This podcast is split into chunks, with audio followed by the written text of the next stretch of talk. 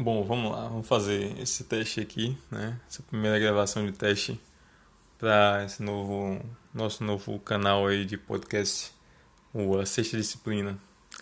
Esse nome veio muito inspirado né, naquele livro A Quinta Disciplina do Peter Senge, que ele fala sobre organizações aprendentes, organizações que vão se adaptando ao meio de acordo com as discussões que vão ocorrendo dentro da própria, da própria instituição. Então é algo que é tipo de baixo para cima, que é algo que vai alinhando com a visão de futuro da própria empresa.